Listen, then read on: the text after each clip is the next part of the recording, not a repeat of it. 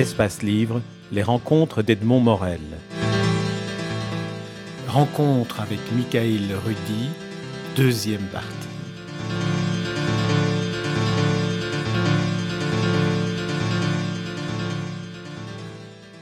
Jouez petit garçon de 5 ans du piano et dans l'appartement voisin, à travers la cloison, vous entendez un pianiste qui, un violoniste qui joue et il vous répond. Et c'est le premier dialogue qui se noue entre un enfant et un adulte violoniste à travers la musique. Et cette scène-là, c'est une scène que l'on aurait pu inventer pour un roman et c'est là où la réalité rejoint la fiction et c'est là surtout où votre talent de narrateur, d'écrivain apparaît et surgit tout d'un coup. Oui, le violoniste en question, il est encore vivant. Je l'ai rencontré, il y a une dizaine d'années. Je donnais cancer. Il, il, vit en Israël, à Haïfa. J'ai perdu des vues depuis, toujours. Il m'a rappelé cette histoire, mais je, me souvenais très bien ça.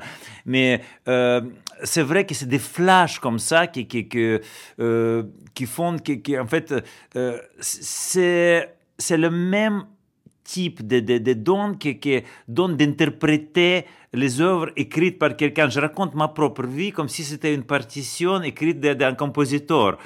Parce que euh, je raconte pas tout, je choisis certains épisodes et je euh, je dis pas du tout, je raconte rien dans ce livre qui n'a pas existé. Tout est strictement et rigoureusement exact. Mais oui. Excusez-moi, je vous, je vous interromps. On pourrait peut-être lire, si vous voulez bien, la dernière phrase de votre livre, dans laquelle vous, vous expliquez un peu ce que vous êtes en train de dire. Dans mon esprit, tout se mélange, les vivants et les morts, la réalité, la fiction, la musique et l'écriture. Rien dans ce récit n'est inventé. Tout est véridique, vérifiable. Mais raconter une vie, n'est-ce pas déjà un acte de création et un artiste n'invente-t-il pas sa propre vie? Alors là, vous êtes dans le paradoxe de la création et en même temps dans la nécessité de raconter. Et vous avez mêlé magnifiquement les deux. Non, mais c'est, absolu c'est absolument vrai que je ressens euh, le, cette urgence de, créer la, vie. J'ai l'impression vraiment que, que, euh, il faut euh, inventer, qui, qui en fait, ma, ma vie, c'est la réalisation des rêves d'enfance. Et, et à une certaine façon, elle est inventée. Je, je pense que, que euh, euh, si je me suis laissé vraiment entraîner par la vie, je, jamais j'aurais arrivé à euh, réaliser ces rêves. Et, je pense que pour chacun de, nous, on a la possibilité de créer la vie. Donc le talent d'artiste, il peut être talent spécifique de, de, pouvoir écrire les choses littéraires ou, ou, talent pictural ou talent musical, mais, mais il y a aussi un talent au-delà de ça, un talent de création de la, propre, de, la vie.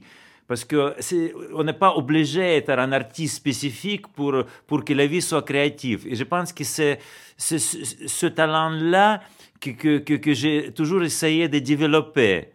Vous avez été ce qu'on appelait lors des premiers exils un dissident. Vous avez quitté la Russie, l'URSS, après un débat intérieur intense que vous racontez. C'était vraiment un questionnement fondamental pour vous. Partir pour continuer à créer et sortir de ce système qui était kafkaïen. Euh, je dirais euh, oui et non, parce que quand même les raisons, euh, il y avait une raison matérielle très précise les années de conservatoire de Moscou, qui étaient des années merveilleuses sur le plan artistique, rencontre avec de très grands musiciens, juste nommé quelqu'un comme Dmitri Shostakovich, j'attendais les créations de ses œuvres, enfin, j'ai rencontré quantité de, gens qui étaient passionnants, en même temps, c'était des années de harcèlement par des gens des KGB qui, s'acharnaient euh, contre moi. Donc, euh, j'ai véritablement eu des problèmes et c'était aussi, donc, je pense, que malgré ce travail intérieur et peut-être en faisant une erreur, j'aurais pas parti s'il n'y avait pas cet harcèlement de KGB. Je pense que j'étais quand même, à une certaine façon, poussé de, de, de, de, partir. D'ailleurs, même jusqu'à aujourd'hui, euh, euh, reste une sorte de je dirais pas le regret, mais ça reste une sorte de, un point d'interrogation. Si j'aurais su, si quelqu'un m'aurait dit que, que, que 12 ans plus tard, le communisme, ou 15 ans plus tard, le communisme va s'écrouler, je suis pas certain que j'aurais demandé asile politique. C'est trop dur. C'est, vous, vous vraiment, vous passez par des, des, moments et par moments de coupure euh, trop, trop difficiles. Ce sont des épisodes assez, assez terribles dans ce que vous racontez parce que, et là aussi on rejoint de la littérature romanesque, c'est qu'on vit de l'intérieur ce que c'est le harcèlement du KGB, on vit de l'intérieur ce que c'est d'être interrogé sur rien, d'être sollicité pour euh, faire de la délation, sans, que vous compreniez vraiment ce qu'on attend de vous, et, en faisant une sorte de, de résistance purement passive. Vous voulez travailler votre musique et vous voulez, vous êtes musicien, vous êtes fondamentalement un artiste. Et je suis aussi une personne euh, euh, qui est émotive et sensible, qui ne peut pas trahir soi-même. Encore une fois, ce n'est pas un jugement des de, valeurs ni un jugement de morale, mais pour moi, c'est impossible. Donc, ce qui m'a été demandé était inacceptable parce que je savais que je, je ne serai plus moi-même, je vais fatalement perdre. je voyais les ennemis, le KGB, je les voyais comme, comme une force infiniment supérieure aux miennes sur laquelle je pouvais opposer que ma propre disparition.